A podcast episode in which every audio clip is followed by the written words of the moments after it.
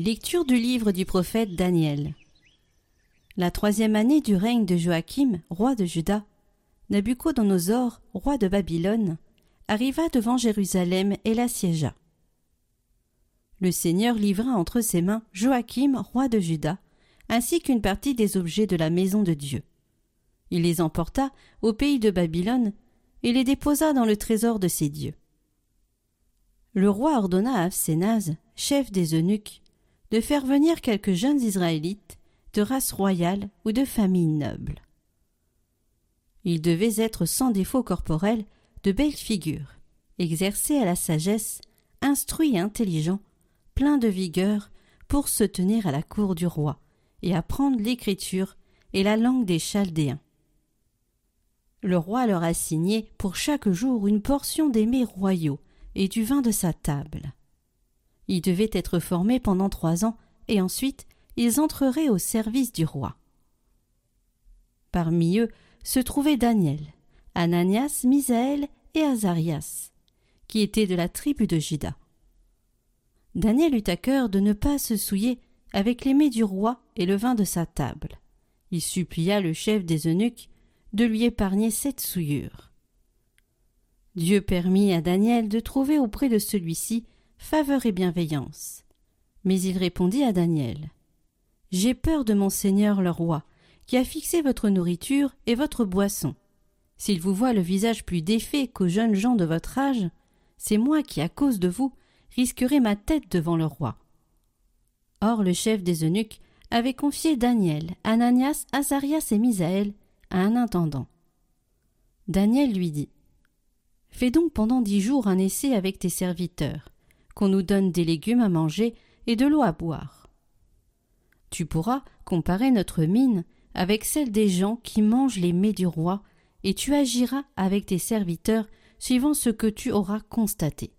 L'intendant consentit à leur demande et les mit à laisser pendant dix jours. Au bout de dix jours, ils avaient plus belle mine et meilleure santé que tous les jeunes gens qui mangeaient des mets du roi. L'intendant supprima définitivement leur mets et leur ration de vin et leur fit donner des légumes. À ces quatre jeunes gens, Dieu accorda science et habileté en matière d'écriture et de sagesse. Daniel, en outre, savait interpréter les visions et les songes. Au terme fixé par le roi Nabuchodonosor, pour qu'on lui amenât tous les jeunes gens, le chef des eunuques les conduisit devant lui. Le roi s'entretint avec eux, et pas un seul n'était comparable à Daniel, Ananias, Misaël et Azarias. Ils entrèrent donc au service du roi. Sur toutes les questions demandant sagesse et intelligence que le roi leur posait, il les trouvait dix fois supérieurs à tous les magiciens et mages de tout son royaume.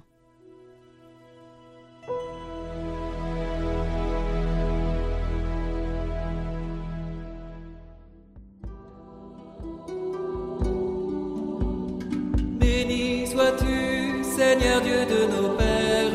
À toi louange et gloire éternellement. Béni soit le nom très saint de ta gloire. À toi louange et gloire éternellement. Béni sois-tu dans ton saint temple de gloire.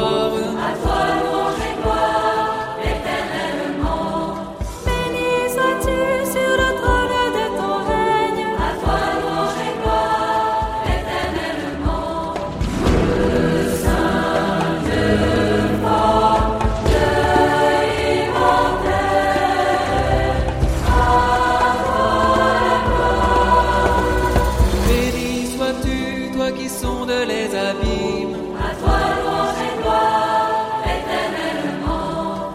Toi qui sièges au-dessus des kéroubim. À toi louange et gloire éternellement. Béni sois-tu au firmament dans le ciel. À toi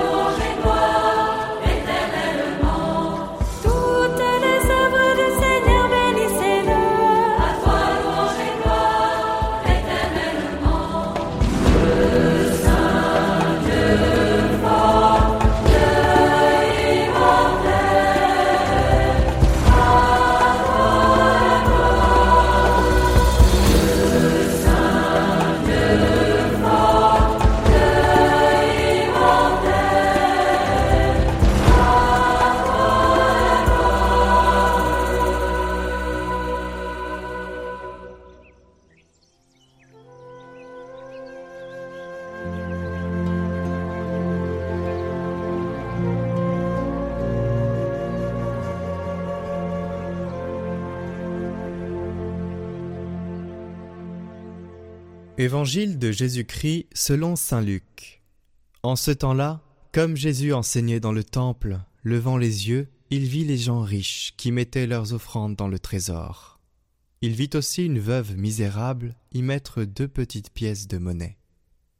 Alors il déclara En vérité, je vous le dis, cette pauvre veuve a mis plus que tous les autres. Car tout cela, pour faire leur offrande, ont pris sur leur superflu.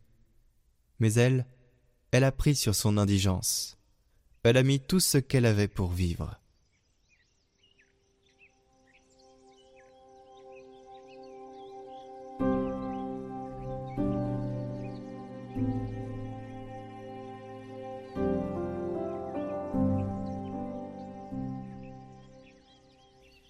Commentaire de Saint Charles de Foucault. Elle a donné tout ce qu'elle avait pour vivre. Que vous êtes divinement bon, mon Dieu. Si vous aviez appelé d'abord les riches, les pauvres n'auraient pas osé s'approcher de vous. Ils se seraient crus obligés de rester à l'écart à cause de leur pauvreté. Ils vous auraient regardé de loin, laissant les riches vous entourer. Mais vous avez appelé à vous tout le monde, tout le monde les pauvres, puisque vous leur montrez par là, jusqu'à la fin des siècles, qu'ils sont les premiers appelés, les favorisés, les privilégiés, les riches, car d'une part, ils ne sont pas timides, de l'autre, il dépend d'eux de devenir aussi pauvres que les bergers. En une minute, s'ils veulent, s'ils ont le désir d'être semblables à vous, s'ils craignent que leur richesse les écarte de vous, ils peuvent devenir parfaitement pauvres que vous êtes bon, comme vous avez pris le bon moyen pour appeler d'un seul coup autour de vous tous vos enfants, sans aucune exception. Et quel baume vous avez mis jusqu'à la fin des siècles au cœur des pauvres, des petits, des dédaignés du monde, en leur montrant dès votre naissance qu'ils sont vos privilégiés, vos favoris, les premiers appelés, les toujours appelés autour de vous qui avez voulu être un des leurs et être dès votre berceau de toute vie, entouré par eux.